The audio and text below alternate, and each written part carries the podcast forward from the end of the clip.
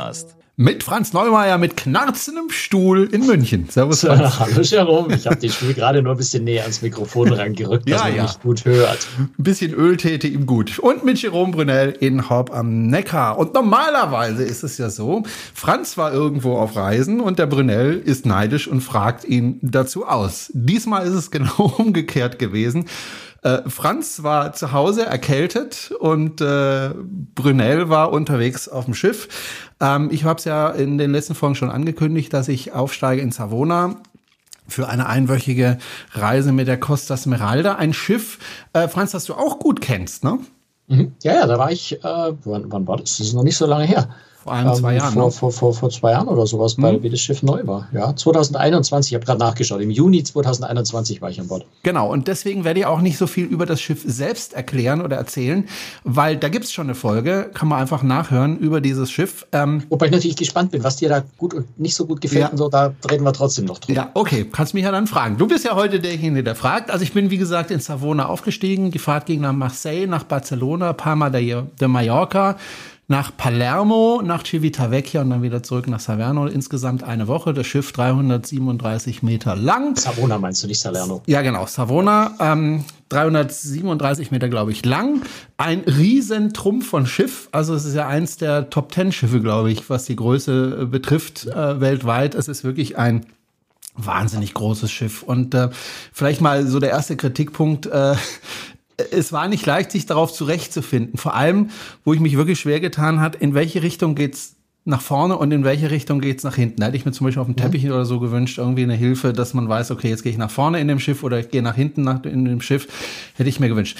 Aber fangen wir einfach von vorne an, Franz, würde ich Eine vorschlagen. Der Gründe, warum ne? ich ganz gerne Balkonkabine habe. Da reicht der Blick zum Fenster, um zu sehen, wo fließt das Wasser hin. Ja, in der Kabine schon, aber wenn du halt äh, irgendwie auf dem Schiff unterwegs bist ja. und in eine bestimmte Bar oder ins Theater oder sonst wohin willst, dann ist schon gut, wenn du weißt, wo ist jetzt hinten und wo ist vorne. Apropos, ja, klar. Das auf so großen Schiffen ist das natürlich immer eine gewisse Herausforderung. Ich, ich brauche mal so zwei, auf so großen Schiffen, je nachdem, aber meistens so zwei, drei Tage, bis ich wirklich ein Gefühl dafür kriege. Und es gibt aber auch Schiffe, wo ich die ganze Reise in die falsche Richtung laufe und es nie lerne. Also, also ich bin auf dem Schiff die ganze Zeit in die falsche Richtung gelaufen. aber erstmal Lob an Costa. Also ich habe die Reise ja gebucht und äh, du kennst mich ja, ich habe eine Innenkabine gebucht. Äh, also einfach das günstigste, weil ich eben ein Mensch bin, der ist nicht so viel auf Kabine, sondern der ist mehr unterwegs auf dem Schiff, klar. Ähm, wir sind äh, nicht in eine Innenkabine gekommen, sondern du glaubst es nicht, Franz, ich habe dann tatsächlich eine Balkonkabine bekommen. Ha, ha. Und, und wirst du noch mal in der Innenkabine gehen in Zukunft oder hast, haben sie dich angefixt mit Balkon? Also es ist schon was Feines, eine Balkonkabine zu haben, aber wenn ich den Preisunterschied sehe und äh, ich habe jetzt einfach noch mal geguckt, äh, die gleiche Reise ein Jahr später auf dem gleichen Schiff, da ist der Unterschied immerhin 600 Euro für uns drei.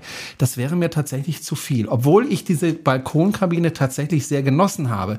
Was wir zum Beispiel gemacht haben, ist in einer Nacht haben wir die, die, die Balkontür offen gelassen und hatten also so die ganze Nacht dieses Meeresrauschen, weil die Balkonkabine war auf Deck 5, also das mhm. unterste Deck, wo es äh, Balkonkabinen überhaupt gibt, also sehr nah am Wasser. Wobei sehr nah ist auch so relativ nah, also 10, 15 Meter waren es trotzdem ja, also noch. Für die Schiffsgröße für sehr die nah am Wasser. Schiffsgröße sehr nah.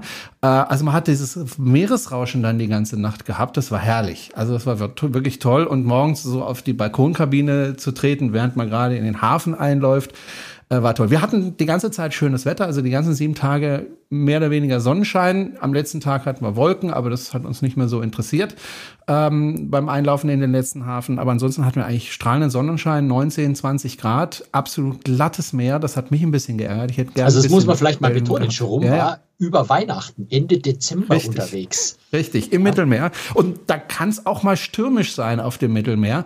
Wir hatten ich war im Mittelmeer auch schon unterwegs, wo wir in Athen äh, an Land gegangen sind und, und da irgendwie Eis auf den Pfützen war. Also ja. so 20 Grad und Sonne ist ähm, schon ein ordentlicher Glücksfall. Das war wirklich Glück was ich halt ein bisschen schade fand, es gab so überhaupt keine Wellen. Weißt du, also du, du konntest, es sah aus wie auf dem Bodensee, ja, also es war einfach keine Hier Wellen. kann man es aber auch nicht recht machen. Nee. nee, ich möchte schon spüren, dass ich auf dem Schiff bin. Meine Frau war heilfroh, also die hasst Wellen, ne? also der wird schnell schlecht. Ähm, ich fand es ein bisschen schade, dass, dass es so ruhiges Meer war. Also wir hatten wirklich so gut wie keinen Wellengang. Du hast nicht gespürt, bin ich jetzt im Hafen oder bin ich jetzt mitten auf dem Mittelmeer. Hast du einfach nicht gespürt. Dazu kommt, dass es ja so ein Riesenschiff, das bewegt sich sowieso eher wenig. Also das war aber es war fantastisch. Also das Wetter war toll. Und ähm, ja, äh, wir fuhren dann los von Saverno. Ich hatte mir am Tag vorher noch äh, Savona. Du bringst immer Sa Salerno ist ganz anders. Schau mal ja, auf die ja, natürlich, absolut. Äh, Saverno, Saverno, Savona. Savona. Jetzt buchstabieren wir das mal. S A V O N. Äh, jedenfalls habe ich mir am Tag noch vorher den, den, den Fuß noch schön umgeknickt, so dass ich so mehr oder weniger aufs Schiff gehumpelt bin. Ich hatte dann auch zwischendurch eine Augenentzündung, es war herrlich.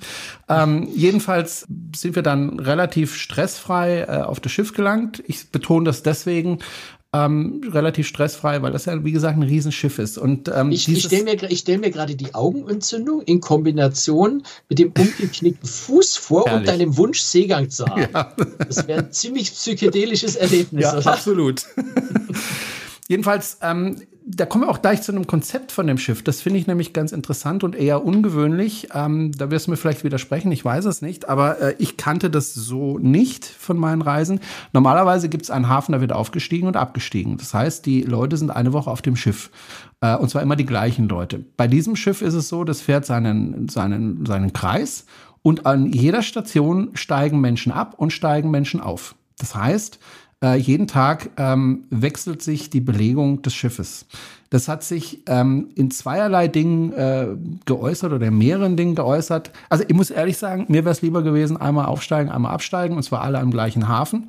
Ähm, dem war nicht so. Warum ich das gerne hätte, erkläre ich gleich ich will es mal aus der Crew-Sicht äh, beschreiben. Für die Crew ist es immer besonders anstrengend, wenn neue Passagiere aufs Schiff kommen. Das ist immer so der Großkampftag. Also so habe ich das erlebt, als ich auf dem Schiff gearbeitet habe, weil die neuen Passagiere kennen sich mit dem Schiff nicht aus. Sie haben Fragen, sie finden ihre Kabine nicht, sie finden das Restaurant nicht, sie brauchen hier Hilfe, sie brauchen dort, die Karte funktioniert nicht und dies und jenes. Also es ist eine hohe Belastung für die Crew, weil die dann eben da bereitstehen muss und helfen muss. Diese Belastung hat die Crew an Bord äh, des Schiffes äh, von Costa jeden Tag oder fast jeden Tag. Ja, also naja, wobei, ich meine, wir, wir, reden jetzt über ein Schiff mit, mit gut über 5000 Passagieren. 6500. Ähm, mhm. ja, also wenn, wenn du jedes einzelne Bett voll machst. Ne? Also ja. die Standardbelegung ist 5224, ne? also so 5000, mhm. ein bisschen was über 5000. Ich denke, mehr habt ihr auch nicht an Bord gehabt. Ähm, also es ist jetzt die Frage, ob das für die Crew die höhere Belastung ist, an einem Tag mit 5000 herumirrenden Passagieren umzugehen oder, oder jeden Tag mit, mit nur 1000, aber dafür halt jeden Tag. Hm. Ich bin mir gar nicht sicher, was da die größere Belastung ist, weil du natürlich an dem Passagierwechseltag, wenn du es an einem Tag hast, hast du es geballt alles. Aber ja. da kommt schon alles zusammen. Und da verteilt sich es natürlich so eher gleichmäßig über die ganze Woche. Dafür Und nervt die ganze Aufgaben. Woche. Ja, gut, auf der anderen Seite hast du zum Beispiel den Kabinensteward, der muss halt nicht 16 oder 20 Kabinen innerhalb von zwei Stunden komplett auf einen neuen Passagier vorbereiten, mhm. sondern hat vielleicht fünf Kabinen, äh, die er normal betreut oder, oder 15 Kabinen, die er normal betreut und nur fünf Kabinen, die er neu herrichtet. Also, wie gesagt, ich, ich weiß es nicht, kann das echt nicht beurteilen.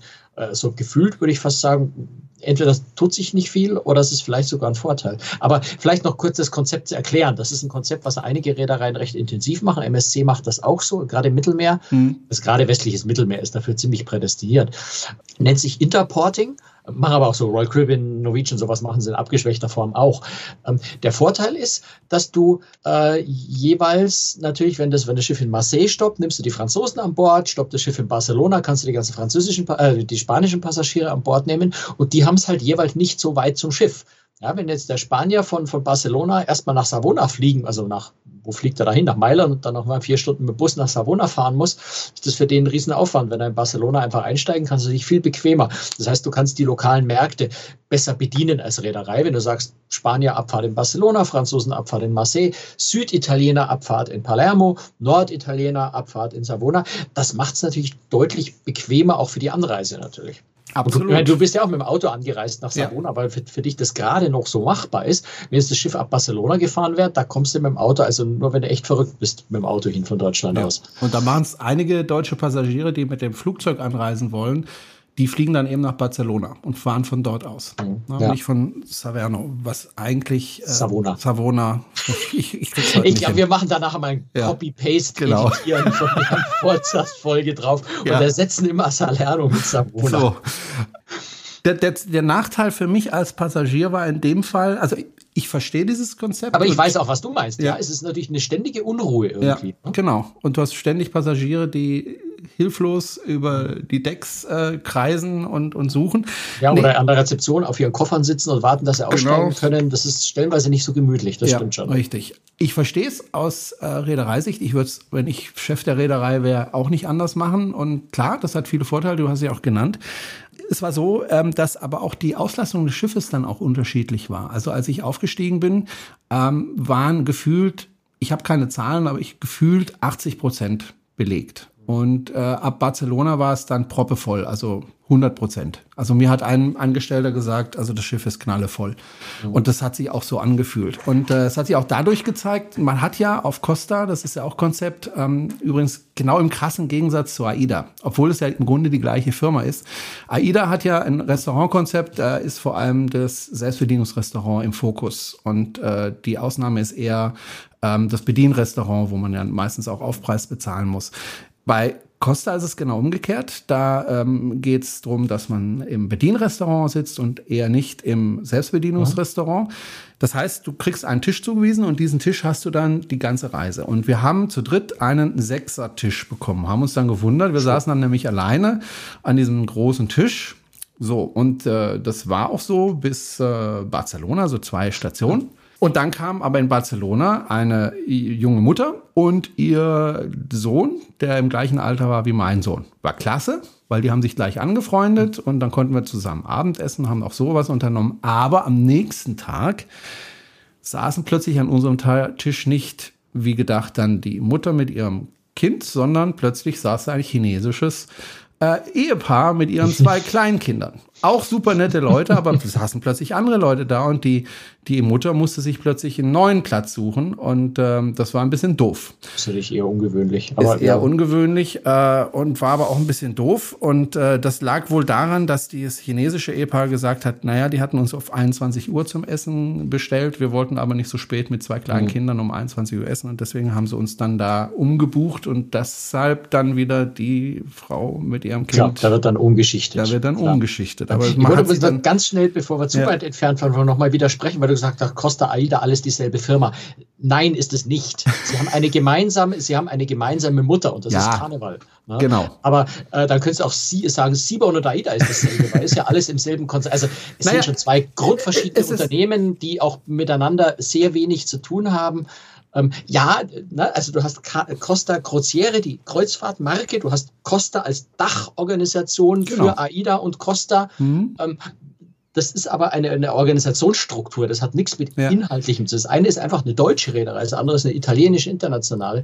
Und da kannst du nicht sagen, es ist die gleiche Firma. Das, das hat einfach ja, nichts mehr Ja, aber sie tun. haben ja, man kann, naja, aber sie fahren ja beide im Mittelmeer und sie fahren beide in der Ostsee. Und, ja, aber da fahren ganz viele andere auch da. Und ganz also, viele andere auch, klar. Aber ist es schon erstaunlich, dass zwei Schwesternfirmen, nenne ich es mal, äh, so unterschiedliche Konzepte. Nee, warum fahren. ist das erstaunlich? Die einen orientieren sich am deutschen Markt, die anderen sehr viel stärker am italienisch-internationalen mhm. und das sind andere Anforderungen. Okay, gut.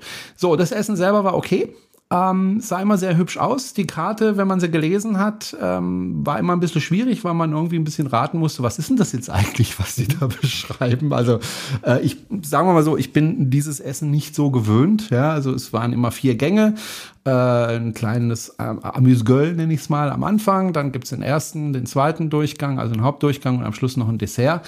Und man konnte immer zwischen drei, vier Sachen pro Gang auswählen. Und das war immer nicht ganz einfach, weil ja, die Beschreibungen mir manchmal nicht so wahnsinnig viel gesagt haben. relativ spezielle italienische Gerichte und dann weißt du nicht so ja. genau, was ist das? Ist das Nudel? Ist das Fleisch? Was kommt da eigentlich genau? Du ja. hast recht, ja. Ja, es hat meistens gut geschmeckt. Nicht, also meistens hilft es am Handy einfach kurz danach zu suchen. Ja, dann brauchst du aber ein Internet. Für Ängstliche. Das, ja, aber dann brauchst du ein Internet und das äh, habe ich halt nicht an, an Bord. Ne? Weil es kostet ja extra. Und ähm, das haben wir uns nicht gegönnt, weil wir ja tagsüber sowieso Internet hatten. So, das Essen war, und dann war es auch so, ähm, auf den ersten Stationen, wo es noch nicht so voll war, waren wir ungefähr eine Stunde im Restaurant, dann waren wir durch. Als es dann voll wurde, waren es dann plötzlich zwei Stunden. Und das war mir dann ein bisschen arg lang. Also zwei Stunden Essen fand ich, also mit einem Kind noch dazu, fand ich dann und ja anstrengend, weil das Essen selber, weil das ja jeweils relativ kleine Portionen waren, ähm, die dann zusammen addiert dann ausreichend waren, aber jedes Einzelne war eben relativ wenig. Ähm, du hast, was weiß ich, tatsächlich gegessen eine Viertelstunde und du hast ein, dreiviertel Stunde gewartet auf dein Essen. Insgesamt. Und das war dann halt ein bisschen lang. Natürlich, man hat sich mit seinen Tischnachbarn nett unterhalten und ich hatte dann am Nachbartisch noch ein paar Franzosen, die sehr lustig waren, mit denen ich mich auch gut verstanden habe. Das fand ich übrigens schön an diesem Konzept, dass du halt immer die gleichen Nachbarn hattest und, und dann dich mit denen unterhalten konntest, man sich so kennengelernt hat, auch über mehrere Abende. Das hat mir eigentlich ganz gut gefallen. Ähm, aber die Dauer war dann am Schluss irgendwie auch sehr lang das war das Essen. Wir waren dann auch in dem Selbstbedienungsrestaurant, äh, vor allem mittags oder auch zum Frühstück. Und da habe ich auch nochmal einen Kritikpunkt. Äh, also das Selbstbedienungsrestaurant ist klasse, weil du wirst dort trotzdem bedient. Das heißt, du gehst an die Theke ran und sagst, ich hätte gern dieses Brötchen oder ich hätte gern dieses Stück Fleisch.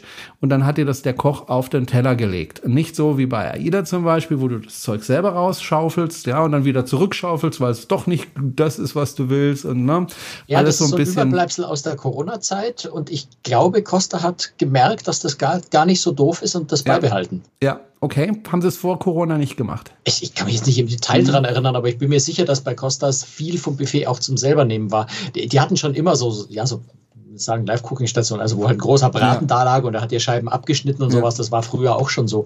Aber es war schon sehr viel zum selber nehmen. Jedenfalls, das fand ich sehr angenehm. Ähm, ich glaube, auch die anderen Passagiere fanden das gut. Ähm, was ich nicht so gut finde, du musstest, also zum Beispiel Mittagessen, konntest du auch in dem Restaurant essen, wo du normalerweise Abend isst oder auch bei einem anderen äh, Hauptrestaurant. Das Problem ja, war. Ja, da ist meistens mittags nur eins von denen offen oder sowas, ja. Ja, auf jeden Fall war das Problem, dass ähm, die Auswahl in diesen großen Restaurants deutlich kleiner war als in diesem Selbstbedienungsrestaurant. Was mhm. dazu geführt hat, dass die Leute das dann irgendwann gemerkt haben und dann gesagt haben, naja gut, ich will gerne eine große Auswahl, dann gehe ich ins Selbstbedienungsrestaurant. Was dann dazu geführt hat, dass fast alle ins Selbstbedienungsrestaurant gegangen sind, was dann wiederum dazu geführt hat, dass es überfüllt war. Ja, also du musst es wirklich wählen, möchte ich jetzt eine große Auswahl, aber um einen Tisch kämpfen müssen und Schlange stehen müssen an den einzelnen Ständen? Oder möchte ich in dieses ähm, große Restaurant, wo ich sonst esse, ähm, habe dann weniger Auswahl, aber habe dann Ruhe? Ja, es war die Wahl, die man sagen, Das ist jetzt muss. aber für diese Schiffsgröße bei allen Reedereien völlig normal so. Okay. Ich glaube, das ist gar nicht anders machbar. Du kannst in dem, in dem Mittags äh, im Hauptrestaurant kannst du, glaube ich, keine Speisekarte mit fünf Vorspeisen, fünf Hauptgerichten, fünf Nachstichen und so weiter anbieten. Das ist einfach nicht, also äh, logistisch, glaube ich, einfach nicht zu schaffen. Also fand ich aber Das würde dann eben auch hm. mittags wieder, da würdest du eben auch mittags zwei Stunden da sitzen und warten und das hm. ist dann mittags. Nee, ich hätte es, ich hätte es gerne, nee, ich hätte es gerne auch als Selbstbedienungsrestaurant. So war es ja auch. Was das Hauptrestaurant? Ja, genau. Die haben auch eine Selbstbedienungstheke da. Und zwar so. sogar zwei, eine links, eine rechts aber auch links und rechts ist immer das Gleiche. Also ist ja. egal, wo du hingehst. Und da hätte ich mir einfach gewünscht, dass sie links was anderes haben das als heißt, rechts. Das ist eine Kombination aus Speisekarte und Buffet. Die haben da eigentlich nur ein Buffet. Mittags. Ach so, okay. die haben da ein Buffet, aber dieses Buffet ist kleiner als das. da nicht hingehen. Ja, ist kleiner als in dem ja, okay, äh, Bedienungsrestaurant. Das wäre eigentlich dachte, das nötig, Bestellung von der Karte. Weil die könnten einfach links und rechts verschiedene Sachen anbieten. Dann hätten sie annähernd das, was unten auch im, im oder oben im äh, Selbstbedienungsrestaurant ist. Und das hatten sie halt nicht so gemacht, sondern hatten links und rechts das gleiche und da war die Auswahl relativ klein. Ja, und gut. das fand ich ein bisschen doof. Ähm, hätte ich mir gewünscht, dass sie da mehr Auswahl haben, dann hätte ich nämlich da essen können in Ruhe, statt äh, mich da in diesem Selbstbedienungsrestaurant da um die Sachen zu prügeln. ja, gut, das, das, muss man realistisch sehen. Ja, das ist äh, Buffet-Restaurants auf großen, sehr großen Kreuzfahrtschiffen ist einfach so. Ja. Ja. Die sind dann am Ende zu klein. Ähm, da wird es immer ziemlich ordentlich zugehen. Ich glaube, das ist einfach nicht zu vermeiden. Mhm. Das, was bei allen Reedereien haben, mehr oder weniger. Ja, ja. Bei manchen ein bisschen schlimmer, bei manchen ein bisschen weniger. Mhm. So, was ich nachteilig fand an der Größe, der mhm. Schiffsgröße, war, dass das Schiff natürlich, wenn es irgendwie irgendwo angelegt hat, dann meistens da angelegt hat, ähm, wo es sehr weit weg war von der Innenstadt. Mhm. Äh, es war sowohl in Barcelona so, als auch in Palma de Mallorca ähm, so. Palermo war es nicht so, da waren wir mitten in der Stadt, aber da ist der komplette Hafen ja mitten in der Stadt. Civitavecchia, wobei da hat es für mich keine große Rolle gespielt. Da war mein einziger Ausflug. Ja, das eh die Transferbusse. Genau. Und ähm, ja, also nachteilig war es tatsächlich in, in, in Palma de Mallorca. Da muss man dazu sagen, ich war schon zigmal in Palma de Mallorca, aber ich habe mir die Stadt nie angucken können, weil da immer der Passagierwechsel war, als ich auf der AIDA gearbeitet habe. Also ich habe immer nur die Kirche von weitem gesehen. So, und dann wollte ich natürlich endlich mal Palma sehen. Und wir sind, wie gesagt, sehr weit außerhalb äh, haben wir angelegt. Und äh, ich dachte, ja gut, da gibt es so wie immer äh, Transferbusse geben. Gab es aber nicht. Also ich weiß nicht, ob man welche buchen konnte ähm, über, über, mit, über, mit hoher Wahrscheinlichkeit, ja. Ja, hatte ich aber jetzt nicht gemacht, weil ähm, mal wieder diese Zeitung, die man ja eigentlich jeden Tag bekommt, wo da so drin steht, was am Tag so ansteht und was wann ist und die Öffnungszeiten, hat gefehlt an dem Tag, wie auch an einem anderen Tag das gefehlt hat. Jedenfalls sind wir raus und haben gedacht, ja, wir werden schon irgendwie einen Transferbus finden. Wir haben aber keine Busse gesehen. Oh.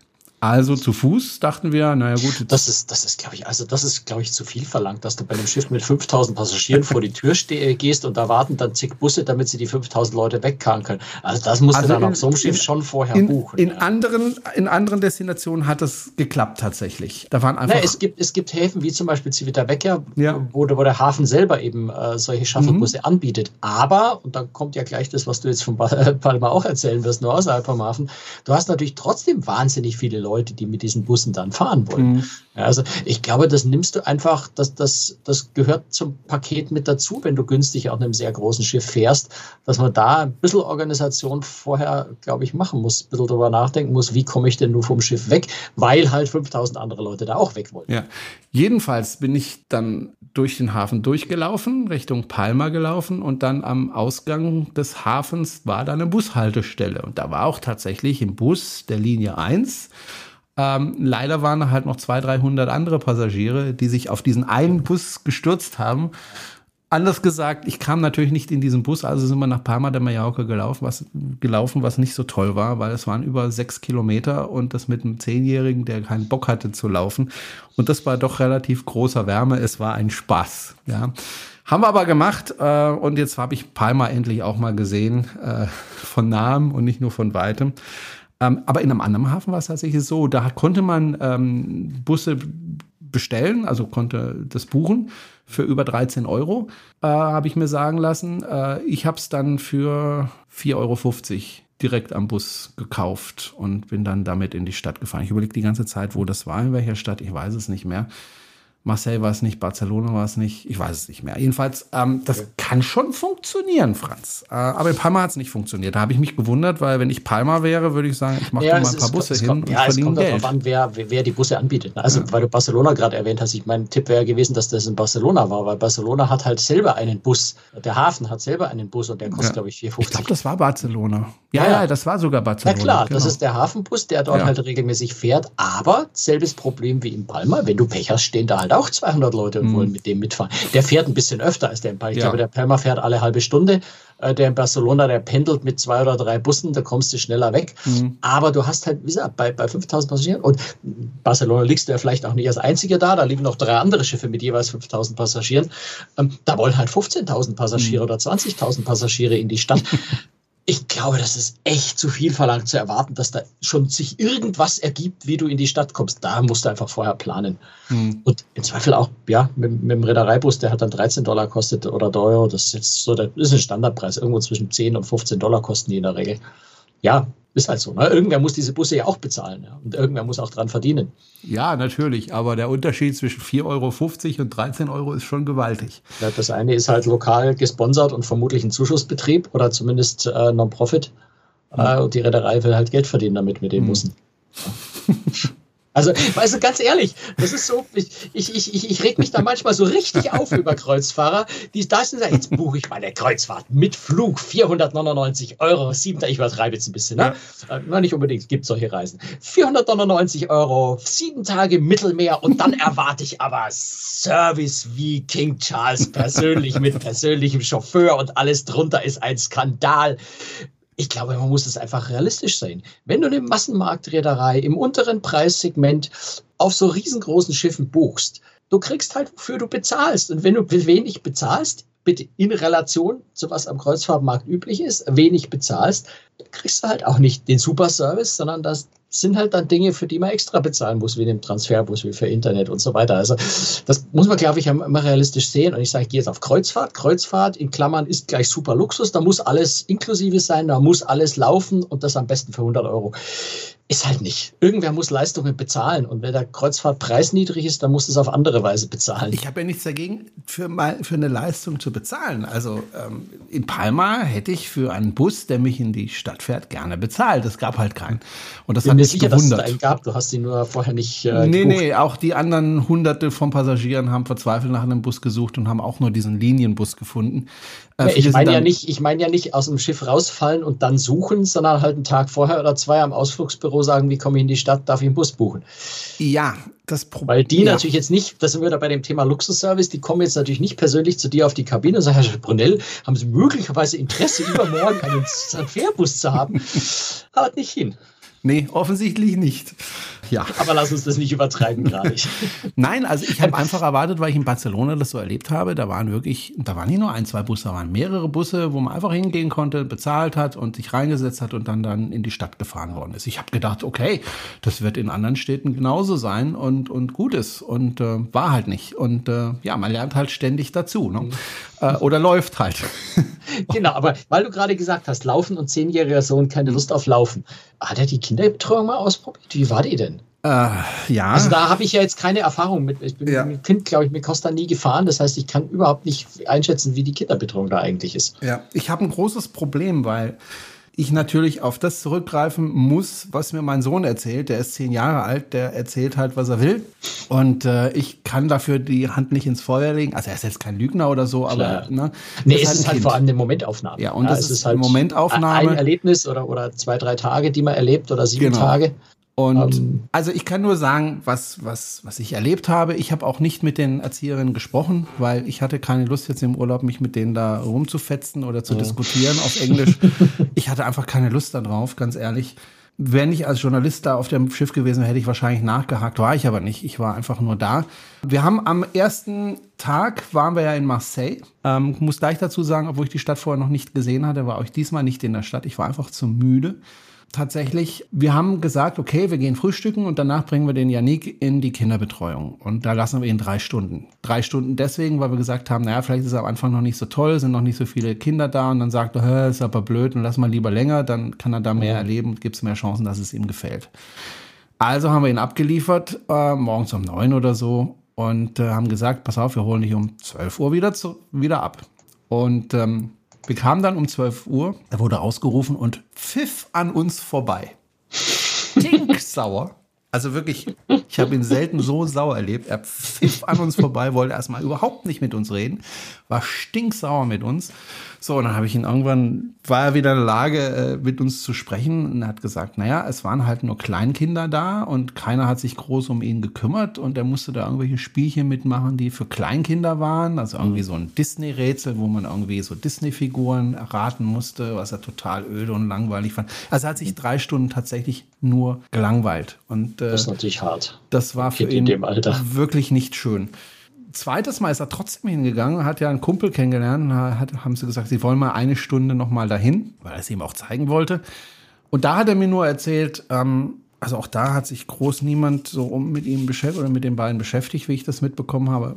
Jedenfalls hat er mir da erzählt, da wäre ein Kind gewesen, das hat geheult und keiner hätte sich drum gekümmert, dass es geheult hat. Und das fand er doof. Und er fand Klingt auch jetzt nicht so toll. und da fand auch so. Aber das Problem ist, ich will das denen echt nicht vorwerfen. Ich weiß es nicht. Ich war persönlich nicht dabei. Ich habe das jetzt aus Kindermund gehört. Da Ja, ja, können klar. alle möglichen Sachen passieren. Ich weiß es selber. Ich war selber schon für Kinderbetreuung auf dem Schiff zuständig. Da, na, das ist echt schwer von außen das zu beurteilen.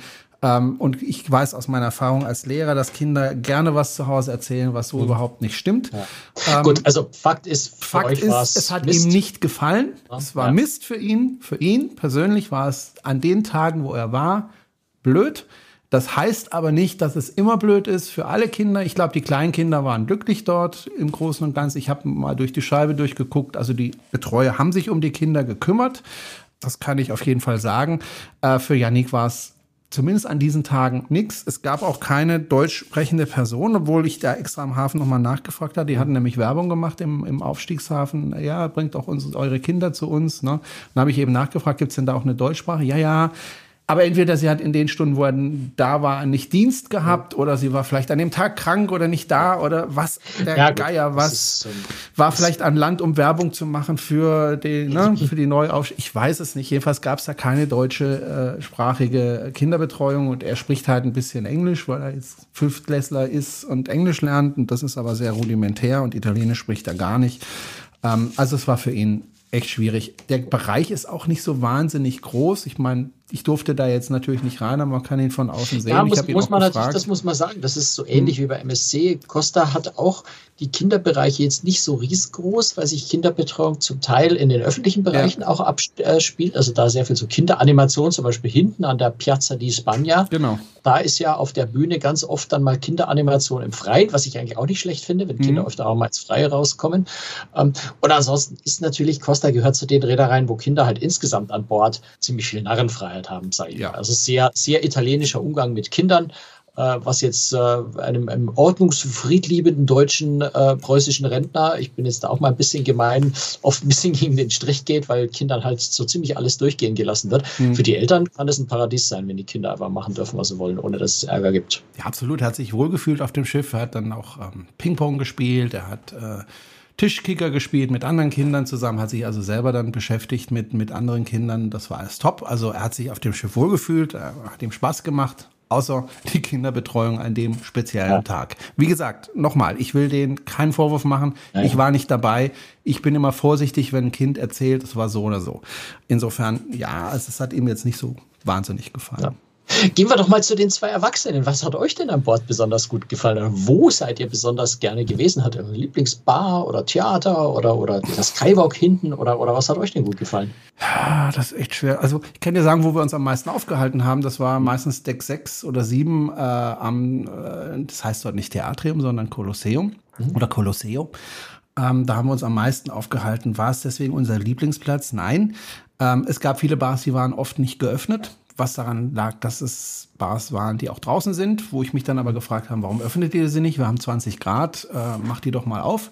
Brauchst Beispiel, auch Personal dafür. Ja, brauchst auch Personal dafür, ähm, klar. Wir waren im Schwimmbad, Schwimmbad übrigens sehr schön und äh, obwohl es jetzt ein Indoor-Schwimmbad ist. Der überdachte Pool. Genau, dieser überdachte Pool. Kam einem das nicht so vor wie so, so dieses typische Hallenbad-Feeling mit dem vielen Hall oder so, sondern diese Folie, die da ja drüber ist, ähm, die ist eigentlich ganz genial ähm, hat mir gut gefallen. Also es kam einem nicht so indoormäßig vor, obwohl es äh, ja indoor war. Äh, da gab es eine einzige Bar, die geöffnet war und da haben sich dann alle drauf gestürzt. Das fand ich ein bisschen doof, weil da hat man wirklich lange angestanden. Da habe ich mir gewünscht, dass man da mehr Bars aufmacht als nur diese eine. Ja, es war es gab jetzt keinen Ort, wo ich gesagt hätte, ja, das ist jetzt mein Liebling. Natürlich bin ich über den Skywalk gelaufen, natürlich war ich mal vorne am Schiff, aber es ist natürlich so, im Winter ist orientiert man sich dann doch mehr ins Innere des Schiffes. Tagsüber kann man natürlich überall hin, aber ähm, das Problem war tagsüber bisher oft nicht auf dem Schiff, äh, sondern unterwegs. Und abends ist es dann, dann doch zu frisch, um, um, um lange ja. Zeit draußen zu ja, sein. Ja, ziemlich schnell dunkel, ne? Und vor allem, ja, es war immer schon, also zehn vor fünf war Sonnenuntergang ja. und um halb sechs war es stockdust, also stockdunkel. Ja? Also was ein bisschen schade war, weil wir natürlich meistens um sechs oder um sieben ausgelaufen sind und man davon eigentlich nicht viel gesehen hat vom Auslauf. Ja, gut, aber das, dafür kann die Reederei jetzt auch ja. nichts. Da kannst nur du was Liebe dafür, Costa Reederei, bitte hast. beleuchtet in Zukunft die Häfen, damit wir die das angucken Himmel, können. Genau, so. Nee, äh, es gab einen Hafen, Palermo, äh, wo wir ausgelaufen sind, schon um 4 Uhr. Da konnte man dann ähm, nach draußen schauen, wenn das auslaufen. Das war ganz schön. Ja, ähm, ich, ich, mir gehen ja klar die Fragen aus. Ich bin ja, jetzt gar nicht so gewohnt, auf der das, das, Fragenseite zu das, sitzen. Das, das Unterhaltungsprogramm, da würde ich gerne noch ein paar Takte dazu sagen. Auch da fand ich das Konzept in Teilen schwierig. Da muss ich ein bisschen ausholen und wirst mir vielleicht sagen, das machen sie alle so, aber ich fand es doof. Wenn ich abends weggehe, dann entscheide ich mich, bevor ich weggehe, was möchte ich denn heute Abend? Möchte ich gerne einen ruhigen Abend? Möchte ich mich mit Leuten unterhalten bei ruhiger Musik, die da so im Hintergrund spielt, vielleicht so ein bisschen Jazz? Oder möchte ich kann am Abend tanzen, Disco? Oder möchte ich mir eine Show angucken äh, und danach dies oder jenes machen? Das war an Bord der Costa Smeralda eigentlich so nicht möglich. Warum nicht? Weil. Angebote sind eigentlich alle da. Ja, ja, pass auf. Ich gehe durch die, ba ich, ich entscheide mich zum Beispiel, ich möchte heute Abend tanzen. Also Disco. Ja? Ich gehe also durch die Bars und dann sehe ich, okay, hier ist Disco. Da gehe ich dann hin. Da suche ich mir einen Tisch und dann gehe ich tanzen. So, dann gehe ich auf die Toilette zwischendurch, komme wieder, keine Disco mehr. Dann steht da eine junge, sehr hübsche Dame mit einer Geige und fiel oh. da zu relativ ruhiger Musik so vor sich hin. Hm. So. Okay. Ja, ja, Vorher, gut, wechselt, also, wechselt das ich, Unterhaltungsprogramm im Stundenrhythmus, ja. Bevor ich zur Toilette gegangen bin, Party, ausgelassene Leute, ich komme zurück, die Hälfte der Leute weg, fielen das Mädel, also ich übertreibe jetzt ein bisschen, ja. Also kon völliges konträres Programm. Und dann sitze ich da und denke mir, scheiße, ich wollte jetzt eigentlich tanzen. Geht aber nicht mehr. Und äh, stehe dann halt auf und gehe halt woanders hin. Und Okay. Ich ja. fand das sehr inkonsistent. Also ich verstehe die Reederei, die sagen, okay, wir wollen den Leuten alles Mögliche bieten, jetzt mal ein bisschen Musik diese Form und dann jetzt das. Im Colosseo genauso. Ne? Da war auch Disco und ich denke, yay, super, endlich mal tanzen. Und nach zehn Minuten, also war vorher schon Disco, ne? aber nach zehn Minuten, wo ich da war, plötzlich Stopp und dann kommt dann irgendwie eine Sängerin und, und singt. Ja, macht dann Showprogramm alles gut, aber ich war jetzt gerade am Tanzen und ja. ich will jetzt keine Show. Ja, es ist, es ist interessant, weil, ähm, also ich kann, kann dir da gar nicht widersprechen. Das klingt, das hat Hand und Fuß, was du da sagst. Das Spannende ist auf der anderen Seite, dass natürlich Kreuzfahrtpublikum generell dafür bekannt ist, eher kurze Aufmerksamkeit spannend zu haben. Ne? Also wenn du auch so mhm. da schaust, die Shows im Theater, äh, dreiviertel Stunde ist schon fast zu lang. Manche Reederei machen sogar nur noch 35 Minuten, ähm, weil die Leute gar nicht länger als eine halbe Stunde oder dreiviertel Stunde auf ihren, auf ihren Stühlen sitzen wollen. Die drängt schon wieder zum nächsten und woanders hin. Das kann, also ich versuche jetzt nur eine Erklärung zu finden. Das könnte schon der Grund sein, dass sie sagen, die Leute die meisten oder viele äh, haben sowieso eine so kurze Aufmerksamkeitsaktivität, dass in einer halben Stunde, einer Stunde ähm, sowieso da weggehen. Hm. Ähm, und deswegen wechselt man das Programm ab. Aber ich, das, was du jetzt schilderst, ne, sagen wir Disco und danach eine Geigerin, ist natürlich schon ein bisschen krass. Also ich, ich wenn du in eine Jazzbar gehst, ja, da gehst du ja, glaube ich, ganz gerne rein. Dann weißt du, okay, ich krieg diese Form von Musik. Ja, aber ehrlicherweise sitze ich da auch nicht zwei, drei Stunden. Ja, musst du ja auch nicht. Da trinke ich ein, zwei Cocktails und dann bin ich nach einer Stunde wieder raus. Genau, aber du entscheidest, wie lange du dieses Angebot nutzen möchtest. Das ist richtig. Und wenn und ich gerade zehn Minuten raus, nicht komme, ist doof, weil zehn Minuten sind zu kurz. Genau, und dann gehst du nämlich dann irgendwann, wenn du genug hast, raus, mhm. ja, willst woanders hin und jemand anders kommt rein. Und dann hat er. Ja, ja stimmt schon. Ne? So, und ähm, das hätte ich mir gewünscht, dass das eine Jazz- Bar gibt und da ist dann Jazzmusik und wenn ich das haben will, gehe ich dahin. Wenn ich Disco will, dann gehe ich in die Disco. Mhm. Äh, wenn ich es, es, es ist wirklich interessant, weil das, das ist mir bei Costa ist mir das so nie aufgefallen. Also mhm. Also wenn, wenn ich jetzt denke, meine letzten Reisen Norwegian Royal Caribbean sowas, äh, die amerikanischen, die haben eher dieses Konzept. Also wo du wirklich, da hast du eben eine Jazzbar, du hast einen Comedy Club, du hast, ähm, äh, weiß ich nicht, ne? Also verschiedene genau. Richtungen, die dann im im Wesentlichen durchgezogen sind. Also entweder ist es gar keine Unterhaltung oder es ist eben diese Art von Unterhaltung. Insofern kann ich mir nur vorstellen, aber das ist das Blaue reingeraten, kann ich mir nur vorstellen, dass dann das italienische Publikum vielleicht anders ist oder das Mittelmeerpublikum, Italiener, Spanier, sich da anders verhalten, weil ich weiß es nicht. Ja? Also, also ich hatte den Eindruck, haben, so die wollen halt möglichst viel bieten und deswegen kommt eins nach dem anderen. Das ist ja zum Beispiel als Konzept okay für ähm, das äh, Haupttheater, also das. Ist auch fürs Theatrum eigentlich völlig, völlig okay. Dass genau, da, da kann man macht. sowas machen. Mhm. Da weiß man aber auch, okay, da kommt mal eine Show, dann kommt mal dies und da weiß man das auch. Und wenn mir was gefällt, bleibe ich stehen und wenn nicht, gehe ich weiter. Ja. Ähm, bei den anderen Bars fand ich, es gibt einfach auch keinen Platz im Schiff, wo ich sagen kann, okay, ich gehe jetzt dahin, weil jetzt will ich tanzen ja, sondern ich muss dann ins Programm gucken, wo gibt es denn heute Abend Disco? Gibt es überhaupt Disco? Ja, gut, ja? aber das, das finde ich jetzt wann, nicht zu viel verlangen, mal ins Programm zu gucken. Nee, natürlich. Ähm, aber dann auch immer nur eine Stunde, verstehst du? Und dann, dann ist wieder vorbei. Und äh, das will ich nicht. Ja, also oder halt die, die, die Poolpartys ne? oder Spätpartys, die gehen dann, ja. glaube ich, so ein bisschen länger, so White Night und sowas. Aber ja, also du hast recht, ich, ich, ich habe da keine Antwort drauf. Da muss ich wirklich bei Gelegenheit mal, mal nachhaken und mal fragen, wo da, wo da die Gründe dafür liegen. Spannende Frage. Was ich auch äh, ein bisschen doof fand, man schaut sich eine Show an, also war irgendwie Show 20.15 Uhr im Theatrium. Ich nenne es jetzt mal Theatrium, obwohl es Kolosseum, Kolosseum heißt. Ja, Kolosseum. Aber es ist ja das Gleiche. Und es gibt ja noch ein zweites Theater vorne am Bug des Schiffes. Ja, ungefähr 100 Meter von dem anderen entfernt. So, ich gucke ja, mir also eine Show an. Theater halt. Genau. Guck mir halt eine Show an im, im, Theatrium und dann ist die Show vorbei und dann heißt es ja und äh, schön, dass ihr da wart. Und dann kommt die nächste Show aber nicht im Theatrium, sondern vorne im Theater. Das heißt, wenn du zwei Shows hintereinander sehen willst, zwei verschiedene Shows, musst du von dem einen zum anderen latschen. Während das ja, das gibt Kolosseum halt, weißt du, du bist ja auch wieder, wie viele Leute haben Platz in dem Kolosseum ja. auf den Stühlen? 500 höchstens, die da was sehen, eher 300. Mein Problem Wenn dann die nächste Show gleich kommt, dann bleiben die 300 einfach auf genau. dem Hintern sitzen und die anderen haben auch keine Chance. Ja. Insofern musste die Leute da mal ein bisschen aufscheuchen, ja. damit andere auch eine Chance kriegen, sich hinzusetzen.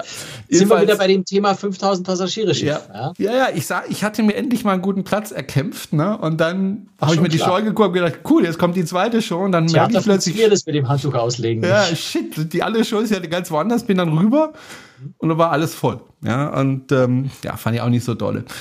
Ähm, ja klar, aber, aber da bin gesagt, ich selber auch schuld. das Theater passt ja, ja, keine 5000 rein. Das heißt, ja, es muss immer ein Teil und wenn du die eine schon hattest, dann äh, ist es natürlich, ja, wäre es schön, wenn du die andere auch noch ähm, aber wer anders will halt auch. Ja. nee, aber das Kolosseo ist auch was, was die Sichteinschränkung betrifft. Das wusste ich schon vorher als, als Kritikpunkt. Äh, die Säulen sind sehr breit.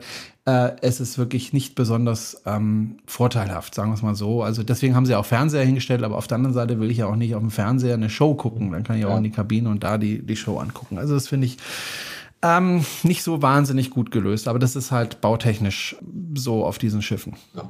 Ja, ich, wir wissen schon weit über der Zeit, wir sind schon bei über 40 Minuten. Was ist denn so dein Fazit? Ich hatte mir die Reise etwas entspannter vorgestellt, tatsächlich, aber es ist durchaus ein kleiner Stressfaktor, dass es so ein großes Schiff ist, weil du halt oft anstehen musst, weil äh, manche Dinge nicht so funktionieren. Also ich stand mal unter der Dusche und dann war das Duschgel ja alle ähm, blöd. Ja, da muss, das ist ja nicht schlimm. Also, das ist dann wirklich. Also besser, als wenn das Wasser alle ist, ja. während du das Duschgel noch auf dir drauf hast. das ist richtig blöd, richtig. Aber ich musste dann tatsächlich das eine oder andere mich drum kümmern. Und das heißt, äh, jemanden finden, der mir bei dem Problem. Ich hatte ja diese, diese Reise nach, äh, nach Rom äh, gebucht, also nur den Transfer mit einem Zug, mit einem umweltfreundlichen Zug, wie es immer hieß. Äh, war halt ein Elektrozug, wie, wie halt alle Züge. Und ich hatte bis abends hatte ich einfach keine Karte für diese für diesen Ausflug und auch kein wann muss ich wo sein also ich hatte einfach nichts also musste zum jeweiligen Punkt gehen und dich da anstellen und dann fragen und dann wieder an den Punkt gehen, weil dieses Problem ist oder weil jenes kleines Problem ist. Es waren viele Kleinigkeiten, die aber jedes Mal dazu geführt haben, dass ich mich drum kümmern musste und ja. ich habe einfach keinen Bock im Urlaub, mich um, groß um Sachen zu kümmern. Ähm, das war ein bisschen doof. Ansonsten die Reise war schön. Wir hatten, wie gesagt, gutes Wetter. Das Schiff war schön. Das Schiff fand ich jetzt nicht spektakulär. Also es ist ein schönes Schiff von der Einrichtung, da hast du ja schon mal gesprochen, aber es gibt jetzt nicht die wahnsinnig spektakulären Dinge. Also es gibt zwar Wasserrutschen, aber äh, ich bin nicht mal damit gefahren, die waren mir einfach zu klein. Ähm, da, da gebe ich mich erst gar nicht mit ab. Ja, der Herr Anspruchsvolle, der Herr Anspruchsvolle Europapark ja. Rüstspringel genau, genau. sowas natürlich nicht. Ja. Ja, es gibt nichts Spektakuläres auf dem Schiff. Ja. ja, also es gibt einfach nichts, wo ich sagen würde, das ist jetzt was Besonderes auf dem Schiff. Ähm, gibt es einfach auf dem Schiff nicht. Es ist insgesamt ein großes Schiff. Es ist schön, das Schiff, aber es ist nicht außergewöhnlich. Ähm, wenn du mir jetzt nach einer Note fragen würdest, die ich geben würde für die gesamte ah, Nee, würde ich aber gar nicht fragen. Die würdest du nicht fragen und ich würde dir auch nicht antworten, dass es so eine 2 ja, bis 3 wäre. Ja. Nee, es ist halt sehr viel natürlich auch Geschmackssache. Das ja, ist natürlich. Budgetfrage, ja. Ja, und an wen du gerade gerätst. Ich muss sagen, das Personal auf dem, auf dem Schiff war wirklich klasse. Also, sie waren wirklich toll, hilfsbereit, ähm, hatten immer ein offenes Ohr, haben sich auch gekümmert und äh, du hast richtig gemerkt, den Leuten, die an Bord arbeiten, denen macht das Arbeiten da auch zum großen Teil Spaß konntest dich auch einfach mal mit denen unterhalten und so. Es gab auch einen Deutschen, zwei Deutsche, die für die deutschen Passagiere zuständig waren und, und ähm, da auch äh, immer ein Ohr hatten, die man ansprechen konnte. Das ist eine schöne Sache bei Costa, dass sie wirklich deutsche Muttersprachler dafür ja. haben. Das andere da haben auch deutsche Ansprechpartner, das sind oft Osteuropäer, die mehr oder weniger gut Deutsch sprechen. Costa ja. hat immer echte Deutsche, also Muttersprachler. Richtig. Und ähm, insofern alles gut. Also mir hat die Reise Spaß gemacht. Äh, wir hatten viel Freude dabei und äh, ich kann die Reederei absolut empfehlen. Wie gesagt, das ist natürlich eine Reederei im Massenmarkt und da muss man halt mitleben. Musste ich auch. Nee, man muss sich halt einfach vorher genau angucken, ist ja. das was für mich oder nicht. Das ja. ist aber wie immer, ne? Absolut. Ja. Gut, dann würde ich sagen, machen wir Deckel drauf. Man kann ja, äh, wenn es noch Fragen gibt, einfach in die Kommentare reinschreiben. Ich gucke da rein immer äh, und Fragen stellen, wenn irgendwas nicht beantwortet worden ist. Ich antworte dann gerne. Beschimpfungen auch okay. Nee, Beschimpfungen sind nicht okay bei Großtricks. Nein. Wir verhalten uns sachlich auf Großtricks. Ja, genau, so sieht's aus. Und wenn, wenn nicht, dann, dann, dann beschimpfen wir. Wenn überhaupt jemand beschimpft, dann wir. Wird überhaupt nichts beschimpft. Beschimpfungen finden woanders statt. So sieht's aus. Ähm, es gibt gleich noch die Aftershow. Die bekommen all diejenigen, die uns finanziell äh, monatlich ein bisschen unterstützen. In der Aftershow geht es heute um eine sehr interessante Geschichte. Ähm, die Reedereien mussten nämlich heftig Strafe zahlen, also hunderte von Millionen von Dollar Strafe Ob sie wirklich zahlen müssen, ist noch nicht ganz klar, aber sie haben zumindest okay. mal das Urteil dazu gekriegt. Ja. Genau. Und äh, worum es da geht, das erfahren all diejenigen, die gleich die Aftershow sich anhören. Ansonsten danke ich für es Zuhören und ähm, ja, empfehlen Sie uns gerne weiter und ansonsten hören wir uns in zwei Wochen wieder, Franz. Du bist wieder unterwegs, ich, oder? Ich finde ja, dass du öfter fahren solltest, weil ich finde so einen Podcast wahnsinnig entspannt, wenn man sich zurücklehnen kann, einfach nur dumme Fragen stellen kann. Es ist, es ist wesentlich weniger Konzentration nötig da, auf der Seite der, der Frage. Jetzt weiß, warum, das macht richtig Spaß. Jetzt weißt du, warum ich immer ein Buch lese äh, während des Podcasts. Ja. Danke fürs Zuhören und äh, du Franz, du bist ja noch unterwegs demnächst wieder, oder? Ich bin demnächst wieder ziemlich weit unterwegs, aber da reden wir dann drüber, wenn es soweit ist. Ach, dann machst du es immer so spannend. Ja. da bin ich sehr gespannt drauf. Also, wie gesagt, danke fürs Zuhören und ähm, bleiben Sie uns gewogen und bis zum nächsten Mal. Tschüss. Bis dann, ciao, servus. So, am Schluss nochmal in eigener Sache. Wenn Sie Cruistricks unterstützen möchten, dann schauen Sie doch mal in unserem Shop vorbei. Unter cruistricks.de slash Armband finden Sie unseren neuen Shop. Schauen Sie einfach mal vorbei.